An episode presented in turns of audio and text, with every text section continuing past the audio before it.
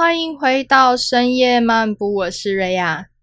今天呢，想要跟大家聊一聊的呢是，嗯，我自己怎么样学习塔罗牌这件事情。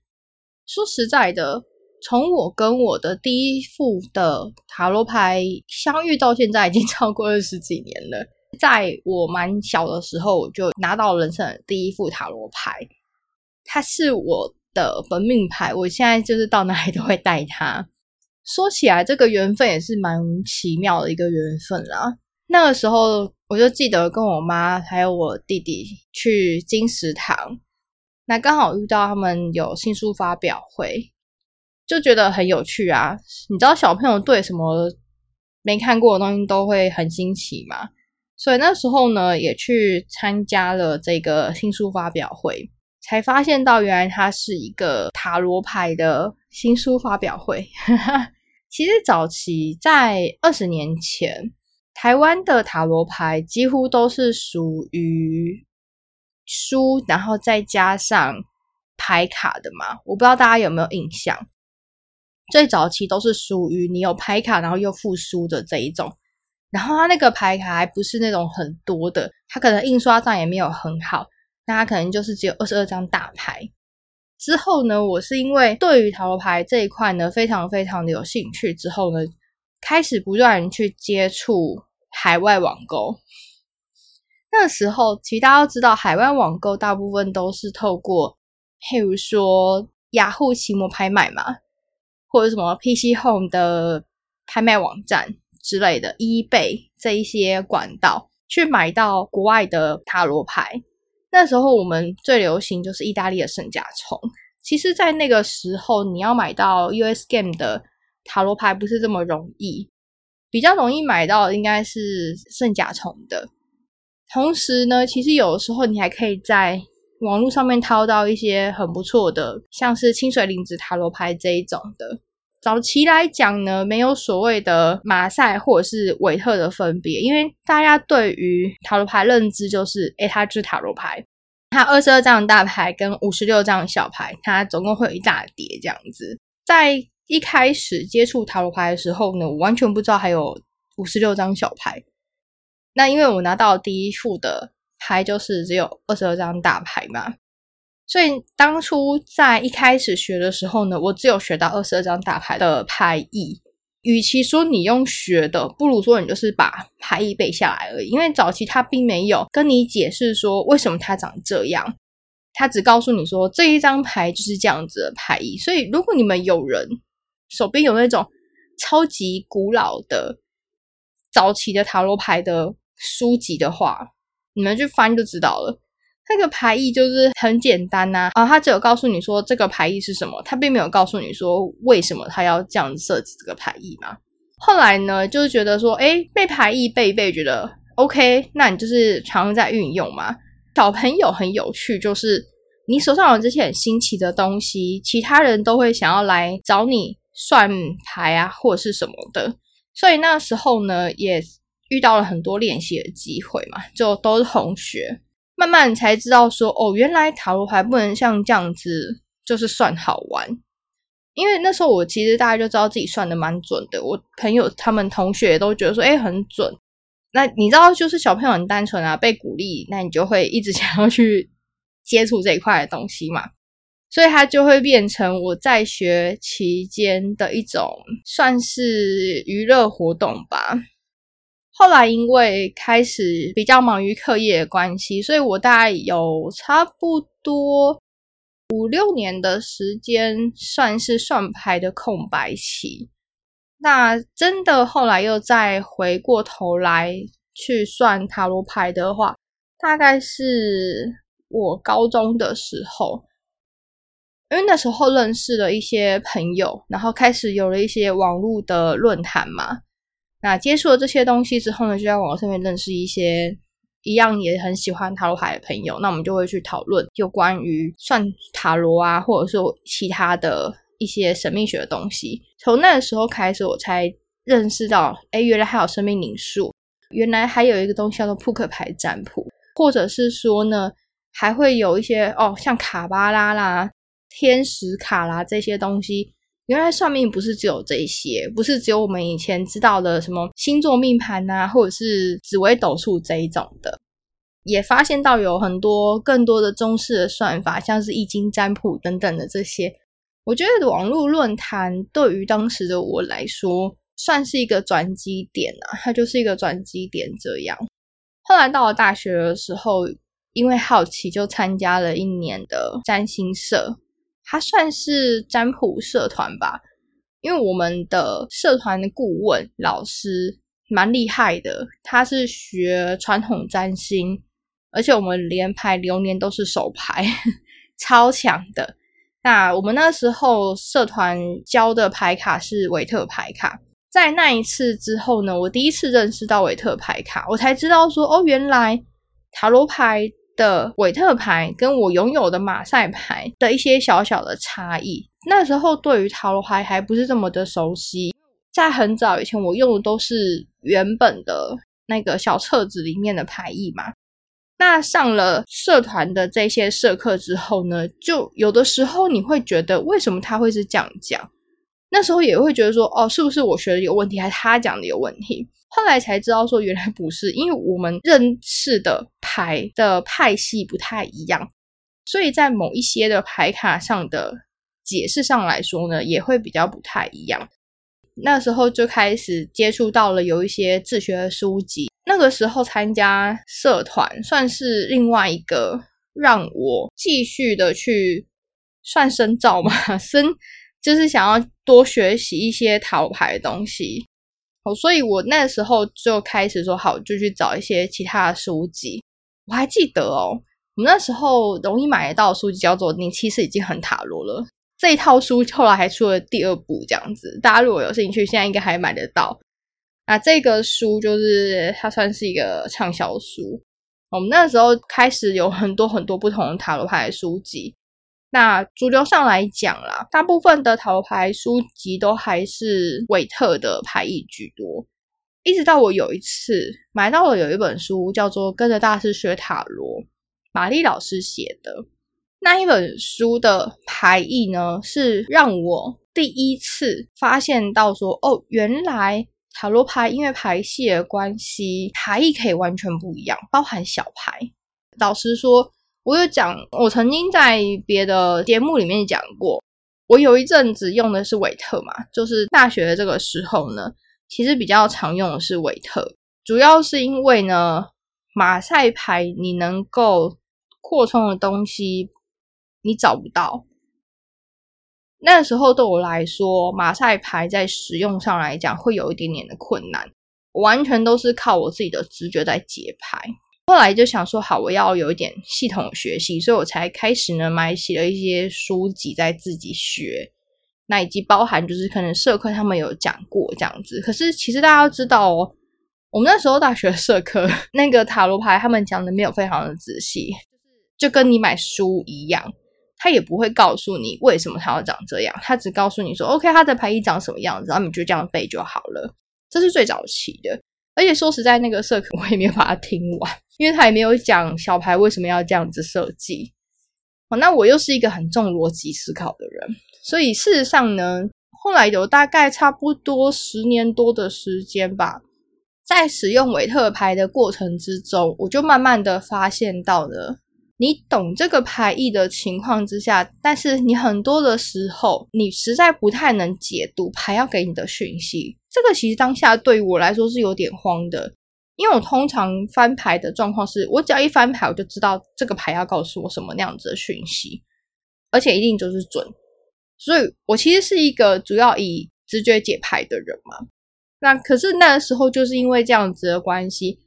让我开始再去思考，就是我是不是应该要再去提升塔罗牌相关的其他的知识，所以我就开始去找了很多中世纪啊，或者是西方他们，譬如说历史也好啊，或者是一些神秘学之类的知识啊，还有就是对于西方人来说尝试的东西，好，你懂吗？因为东西方我们的生活环境不一样，所以有的时候像。猪对于他们来说就不是一个不好的单字，然后再加上它可能在不同国家里面，猪有不同的含义，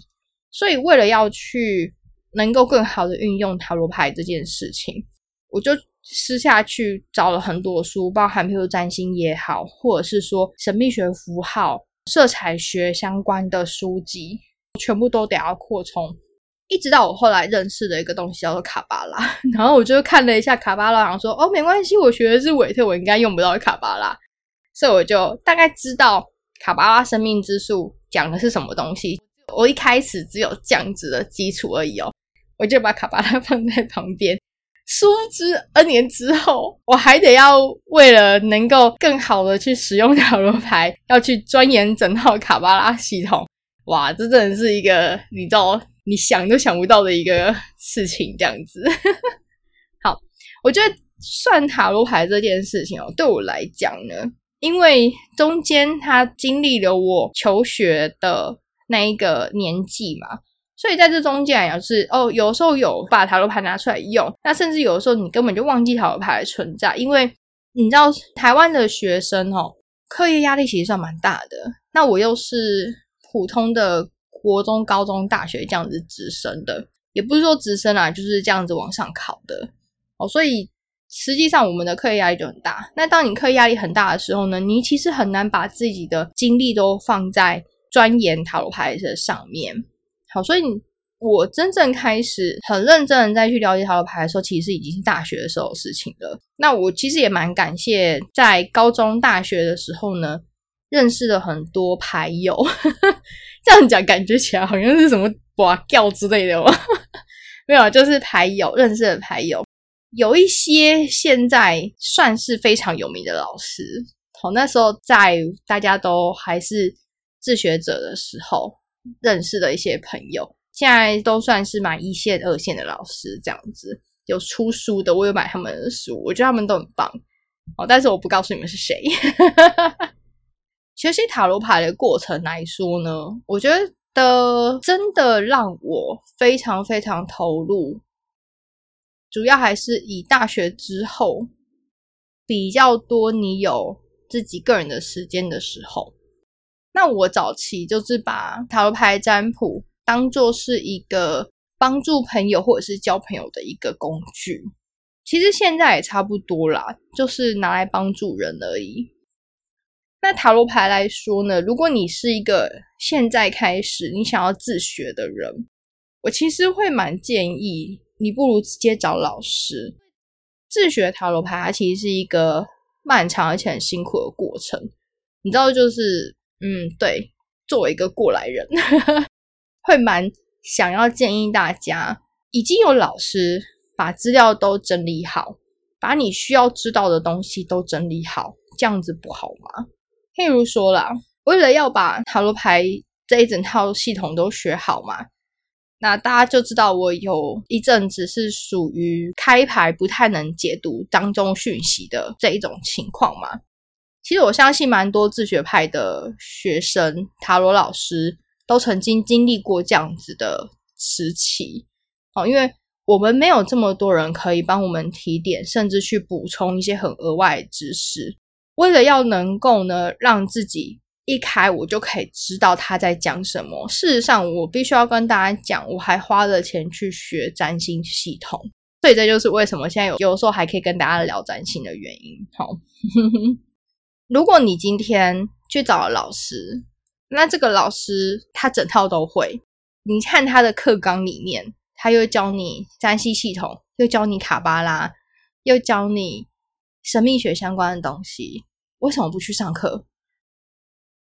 为什么不去上？我就想知道，还要坚持自己要自学。你要知道这一套，其实你真的要学下来，你要花上非常多的时间跟精力。如果你自学的话，你要自学这一套的话，你还要买非常多的书，你还要去统整成一个系统。像是学卡巴拉，我也是这样啊。我花了很长的时间在了解卡巴拉这一套，原因是因为。以中文的书籍上来说，你要去看卡巴拉相关的内容，基本上不太有什么书。现在好一点，现在的卡巴拉的书呢，甚至有一些黄金黎明会的成员，他们会写他们自己的一些相关的书籍。我觉得这个很不错，大家有机会可以去翻一翻。现在都可以买得到卡巴拉的这些相关书籍，但是在早期你要看到这些东西呢，你都要去看原文的。那另外来说呢，像塔罗牌来讲，也会建议大家去了解一个东西，叫做炼金术系统。普通人要能够看炼金术系统，你要看的书非常的多，因为每一本的炼金术在讲的东西都有点不太一样。OK 吗？所以你没有办法说哦，我为了要学好这套塔罗牌，我自学。你自学 OK 啊，但是你要知道，你自学你要买大量的书籍哦。因为很多的书是你借不到的。我有些学生到现在才在问我说：“老师，我想要看什么样什么样的书？”然后这书是他们要去买买不到的书。譬如说我在课堂，我有时候会推荐他们去看呃七十八度的塔罗，它跟算是课外补充的书。但是要大家要知道，这本书听说现在绝版了，是你买不到的。甚至我还有几本的讲炼金术的书是现在绝版，买不到。好，所以。大家要去把握一件事情，就是如果你发现到呢，你今天想要学塔罗牌，有一个老师，他就是把他的学习的整套系统都交给你了，你也不要管他收费贵不贵，最少你可以少走很多弯路，你可以少买很多书，你可以少花上很多看书的时间，然后把它变成自己的系统的时间。另外呢。大家要知道，你如果你本来只是为了学塔罗牌，你要去扩充占星知识。如果这个老师本身他的占星系统没有很强，或者说他根本就没有学习过占星系统的人，他的塔罗牌也不会教你这一颗行星为什么要这样子去对应这张牌。如果是这样子的状况，你搞不好你还要再去上占星系统，你可能他去上占星学的课。那占星学的课，大家要知道，其实。不便宜。那我自己的学生是，我上他们的课，我都会给他们一些很基础的、初级的占星的知识，然后还有卡巴拉的知识。这些东西是让他们可以足够在之后占卜上可以运用到的。那但是如果他们之后还想要再多学，可以再去找更专门的老师，譬如说专门在教占星术的老师，或者说。呃，上专门的卡巴拉的课程之类的，哦，就是我觉得啦，你最少你要先知道你的学习的这套系统里面它有哪一些东西，所以我一直都会跟我的学生讲，我说你们要上课 OK，那想要上什么样类型的课，你要先去看这个老师他提供给你的资讯是不是你想要的。我那猜也有可能 就是因为。我的内容很难，其实我列出来的教学清单，我学生说他看到那个教学清单就觉得这堂课很难，然后我就问他，但是你上完 以后觉得很值得吗？他说超值，因为我上的内容其实真的是很难。我那时候在跟他们在上课的时候呢，上占星的系统，因为我学生是完全小白，他没有上过，他不懂塔罗牌。他也不懂占星系统，他也不懂卡巴拉，但是他第一次来上我的课的时候呢，就被塞了很多这一方面的讯息。他又说，他上完初阶加境界的课程之后呢，他发现到有很多他不懂的东西。那因为我后来我又推荐他去上专门的占星课程，因为他对这方面很有兴趣，我就推他专门去上占星的课程。那他说，他去上完专心课程之后，他他才能够懂我当初为什么要这样子教。他说我讲的其实很清楚。那如果但是你有一点占星基础的话，你会更理解为什么要这样子配。那我就说很好啊，表示你有学到东西，表示你的钱没有白花。那我就觉得说，其实老实讲啦，很多人的第一套牌卡是韦特牌嘛。那像我跟我学生，我们是属于第一套牌卡是马赛牌的人。我当然现在后来有一些学生，他们的人生的第一套牌卡是韦特，那就不一样了。可是我觉得吧，要学习什么样类型的牌卡，什么样牌系的塔罗牌，那个真的就是你完全去看你拿到的人生第一副是哪一种的。那你就知道说，OK，你可以往哪一方面钻研，因为表示你跟这一个系统是有缘的。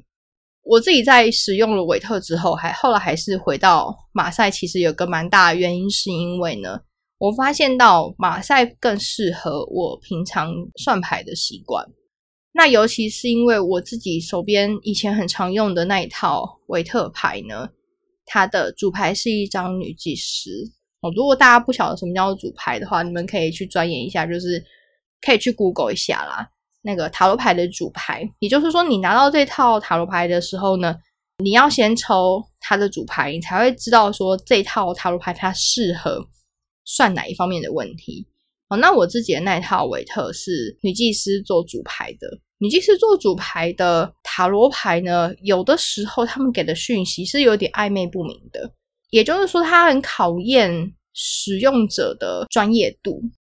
所以，也就是为什么我使用了那一套塔罗牌之后呢，我有很长的一段时间怀疑自己，你懂吗？怀疑自己是不是真的这么烂，然后都读不到讯息。但现在就不会了啦。现在有的时候就一打开，就哦，好清楚哦，因为你有不断在升级嘛。好，我觉得吧，可能也还是因为说我第一套的塔罗牌就是马赛塔罗牌。那当然，马赛塔罗牌它能够学习的东西其实很多，但如果你没有学这么多的东西，倒也没有关系，你还是可以很好的去使用这一套塔罗牌系统。那可是说，如果你想要更深入一点去解牌的话呢，我其实还是会蛮建议大家，占星、卡巴拉这两个系列真的一定要去学，不管你是学哪一套塔罗牌系统，这两个。系统呢，对于所有的塔罗牌系统来说都是非常适用的。那还有呢，就是呃，如果你没有遇到有在教炼金术的老师，你们也可以去跟他学习，因为炼金术这个系统其实没有这么的容易学。那当然，如果说你找不到专门在教炼金术的老师，你可以去上哪一种心理学，尤其他在讲荣格心理学的课程。为什么我要特别提荣格的原因，是因为呢，荣格的心理学里面呢，它有一个系列叫做灵魂炼金术。那灵魂炼金术呢，其实它跟塔罗牌是有互相共鸣的。我觉得我这样讲你们一定不能理解，但是如果你们有去学习荣格相关的知识，譬如说有去看过他的红书，你们多少可以理解了哈。有兴趣的朋友可以先从红书先看起，那毕竟这个是有中文版的。如果没有呢，也可以去看另外一本《灵性炼金术》这本，我其实也蛮推的，因为它就是用另外一个角度去看荣格的灵性炼金术的这个学说，所以蛮推荐啦。如果你觉得占星跟卡巴拉已经不能再满足你了，那你可以多学一套就是炼金术的系统。还有就是，如果你是学习托特的人的话呢，我也强烈的建议你要学会炼金术系统，因为托特就是很明显的告诉你说，Hello，我这里面有挂蔷薇十字哦，对，蔷薇十字就是一个炼金术系统。不知道今天聊到这边，大家会不会觉得就是今天太长？今天内容真的是蛮长的啦。那我也希望说，哦，我的一些经验也可以。让现在正在有想要学塔罗牌的朋友一点参考。那不管是说你是基于金钱上的考量，还是说时间上的考量，你要不要选择找老师学，或者是说呢，你有一些地区上的考量。如果你觉得线上的课程你不喜欢，你想要找面对面的这种老师，你也可以去看一下，说，哎，在你居住的这些区域范围里面有没有适合的老师？哦，我觉得很好玩是。你人生拿到的第一副牌，其实真的会大幅的去影响到你之后去占卜的一些习惯。哦，那也祝福就是听到这边的朋友，也许你是已经就是有兴趣，或者说你已经正在使用占卜的人。好，如果你现在也在卡关期，我非常强烈的建议你可以多扩充一些其他的知识。如果你想要避免卡关期，那你又对桃牌有兴趣的话，也欢迎来报名我的课程。哎，既然开始推课程了，没有啦，就是呃，如果你不想要上大班，你也可以先来跟我咨询一对一的相关的讯息，这个都 OK。那我们今天就先暂时聊到这边喽。如果你有任何问题呢，欢迎在下面留言问我，那我会尽量去回答大家的问题。如果你对于塔罗牌的一些知识想要再额外有一些什么补充的话呢，也欢迎加入我的 YT 的频道会员，因为我会在我们的频道会员的区域里面呢，去多补充一些塔罗牌相关的额外小知识的东西。好，那我们就下一集再见啦，大家拜拜。